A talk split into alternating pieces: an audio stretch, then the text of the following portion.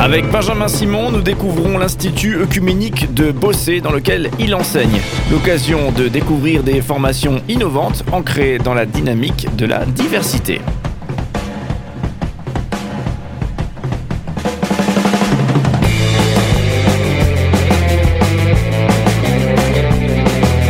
Cinq colonnes à la in, notre invité de la semaine. Benjamin Simon, bonjour. Bonjour. Voilà, vous êtes, vous êtes notre invité toute cette semaine, euh, professeur à l'Institut œcuménique de Bossé, c'est situé en Suisse, et vous êtes, euh, vous êtes allemand de nationalité et vous parlez très très bien le français, on vous remercie vraiment. Merci. euh, et et, euh, vous êtes chargé des relations également des églises, membre du Conseil œcuménique des églises, 349 églises, si j'ai bien retenu hier, effectivement Effectivement. qui constitue, ce- oui, je suis un bon élève, qui constitue ce, ce- ce conseil. Donc voilà, l'œcuménisme, le, le dialogue et en tout cas les tentatives de, dialogue entre les différentes confessions euh, chrétiennes.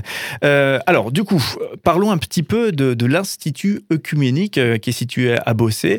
Vous êtes professeur au sein de cet Institut œcuménique. Est-ce que vous, pouvez nous, le décrire? Oui, volontiers. Hier, j'ai déjà décrit le, début du Conseil économique des Églises en 48, et puis cet institut-là, il a déjà commencé en 1946. Pourquoi? Parce que il y a une, une anecdote assez marrante, disons. Euh, il y avait donc après les après la deuxième guerre mondiale en 1945, à la, tout à la fin, que euh, notre secrétaire général, qui était désigné déjà avant la, la deuxième guerre mondiale, euh, Fischer de Hooft, un, néerlandais, euh, qui était invité aux, aux États-Unis pour parce que les églises là-bas, ils voulaient savoir qu'est-ce qu'ils peuvent faire pour les églises en Europe pour reconstruire après la guerre, etc. Et un de ces soirs, à un, un dîner festif, il était assis à côté d'un monsieur Rockefeller. Et puis ce Rockefeller, euh, qu'on connaît bien, je crois, pardon, euh, il, a demandé concrètement qu'est-ce que je peux faire personnellement pour vous et puis pour l'institut, euh, pour votre travail. Et alors là, notre euh, premier secrétaire général, il était vraiment très spontané et, c'était un, personnage formidable. Qui, il, a, il a créé l'idée qu'il fallait avoir un centre où les, les futurs pasteurs, prêtres et gens d'église, disons, de toutes sortes, apprennent ensemble, se- habitent ensemble et, passent un certain temps ensemble. Ouais. Et donc, ça, et, et cette idée d'avoir cet institut écuménique a été créé par Fischer-Hooft et puis d'autres avant euh, qui avaient avec lui cette idée. Et après quelques semaines, quand il est rentré, il a reçu un chèque d'une grande, grande somme pour pouvoir acheter euh, le, le château de Bossé. C'était fantastique pour De ce commencer. fameux Monsieur Rockefeller. Exactement. on connaît la, la- la Ouais, ouais, tour une- Rockefeller euh, à New York. Oui, voilà, c'est une, bonne anecdote. Oui. Et puis, à- depuis là, on a, on a commencé avec cet institut œcuménique avec plus de 4000, 5000 étudiants jusqu'à présent, des anciens de, de cet institut. Et puis, dans le monde entier, quand je voyage, quand je visite les 349 visites, euh, églises dans le monde, euh, parce que ça fait beaucoup de partie de mon travail de, de voyager puis d'être avec les églises pour discuter des problèmes, etc. Il y a partout de ces étudiants, je, les rencontre, même si euh, ils étaient à l'institut avant que je suis venu en 2016, euh, euh, mais quand même ça, ça, ça relie, ça, hein, on a un passé commun quoi. Cet institut c'est vraiment quelque chose d'extraordinaire parce que les étudiants du monde entier, de toutes sortes de confessions. Il y a des, des pentecôtistes, des, charismatiques, et puis euh, des églises de la Réforme, sorties de la Réforme, mais aussi des orthodoxes, euh, euh, même des catholiques, et aussi des, représentants d'églises qui sont ma- pas membres. Aussi ça, c'est possible. Des églises indépendantes africaines, par exemple, ou, ou d'autres églises plus petites. Qui étudient avec nous et euh, ils habitent tous sous un toit pendant six mois, ça dé- dépend du programme, pendant six mois ou bien un an complet. Et euh, c'est donc pas seulement le cours de, de 90 minutes qui- qu'ils ont et puis où l'on discute beaucoup parce qu'ils ont beaucoup d'expérience avec eux. C'est un, un institut post-gradué, donc il y a euh, ils ont tous de, de l'expérience déjà. Ils sortent pas seulement de l'école, mais ils ont déjà l'expérience de travail ou bien d'autres euh, matières qu'ils ont étudiées, etc. Donc euh, là, on n'a pas seulement les 90 minutes de, de, de- cours, mais ensuite, euh, le, le- le travail continue, soit avec les professeurs qui habitent sur les parages, ou bien entre les étudiants, parce qu'ils habitent tous sous un toit. Il n'y a pas de repos quoi pour eux. ils peuvent pas euh, pas, pas euh, se, cacher quelque part parce qu'il y a tout le temps d'autres étudiants qui veulent savoir qu'est-ce comment tu avais dit ça, comment tu as compris cela, comment vous fêtez, euh, comment je comprends ça dans la liturgie, j'ai pas bien vu en orthodoxe avec les icônes, qu'est-ce que vous faites, vous les adorez ou bien vous les vous les vous priez vers elles ou qu'est-ce que qu'est-ce que vous, vous faites avec ces images? Ou bien d'autres questions qui se posent. Et alors là vraiment les étudiants sont vraiment à demander de, donner et puis de partager des, perspectives existentielles de leur foi. Mmh. Une expérience du coup immersive, hein, complètement en plus de, de, ces, cours, ça doit être euh, passionnant. Euh, j'imagine, ça doit être est-ce que c'est pas perturbant pour ces, étudiants donc, qui, ont un cursus euh, dans, dans, un certain type de formation? Ah, Ils sont protestants, luthériens ou, hmm. ou peu importe. Voilà, ils ont, ils ont une sorte d'étiquette, une, formation, une expertise, et puis ils sont d'un seul coup confrontés à des gens qui, qui leur ressemblent, mais, mais qui ne leur ressemblent pas. Est-ce que, est que des fois, ça, justement, ça, ça surprend? Ah, Tout à fait, tout à fait. Euh, chacun croit avoir compris après ses études de théologie, sa théologie ou bien la théologie de sa confession, ouais, parce que la plupart, comme je l'ai dit tout à l'heure, sont déjà post-gradués, donc ont déjà terminé leurs études. Euh, mais une fois qu'ils sont là, ils sont vraiment confrontés à d'autres perspectives.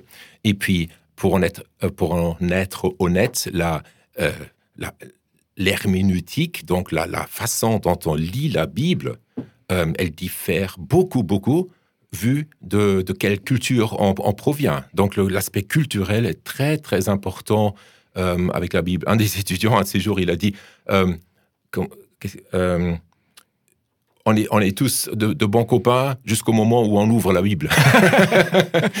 on s'entend très bien jusqu'au moment où on lit ensemble dans la Bible. Mais ils font cela. Et puis, ça, c'est vraiment pour, pour beaucoup d'entre eux un eye-opener, un, un ouvre, ouvre des, ouvre des yeux, quoi, euh, pour, pour foi. Complètement, une dynamique d'ouverture des yeux. Alors, justement, c'est comme une, sorte de laboratoire, finalement, de, du vivre ensemble, j'imagine, l'Institut œcuménique euh, de, de Bossé, dont vous êtes professeur hein, sur, à cet institut, on le rappelle.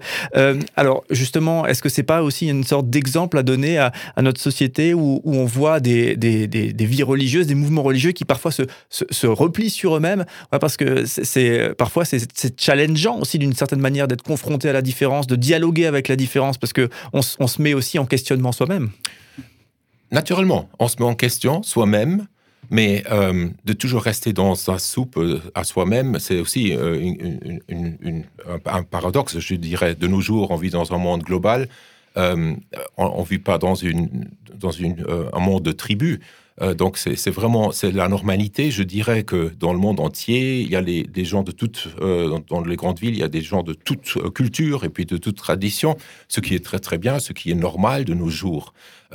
et puis là maintenant la question se pose pour les églises parce que pour les églises, je dirais malheureusement, il y a beaucoup beaucoup de de vie en parallèle.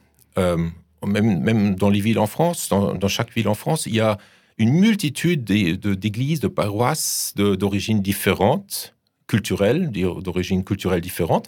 Euh, et la plupart du temps, ils ne savent même pas l'un de l'autre, ou bien ne, ne, fêtent pas ensemble, ou bien ne se, ne se voient pas euh, pour partager la, foi et puis pour apprendre l'un de l'autre de, la spiritualité qu'ils pratiquent, etc. Euh, je, je, dirais que ça serait une grande chance aussi hum.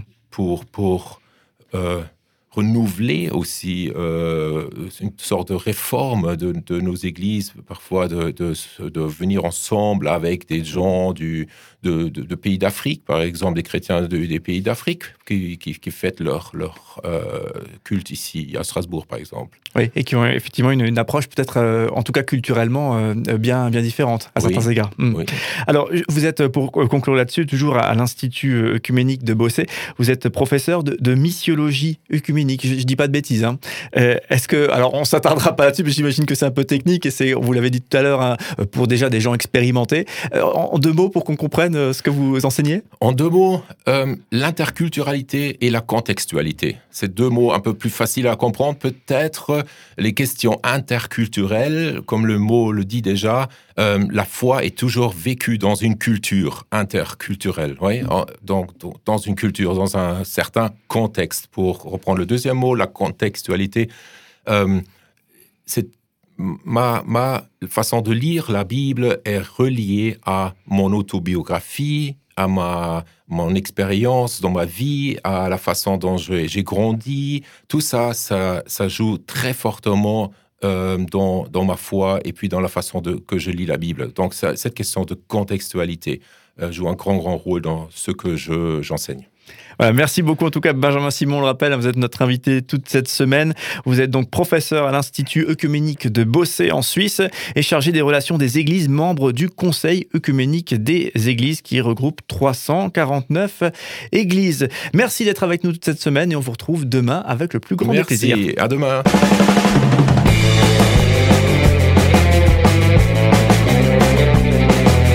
Cinq colonnes à la notre invité de la semaine.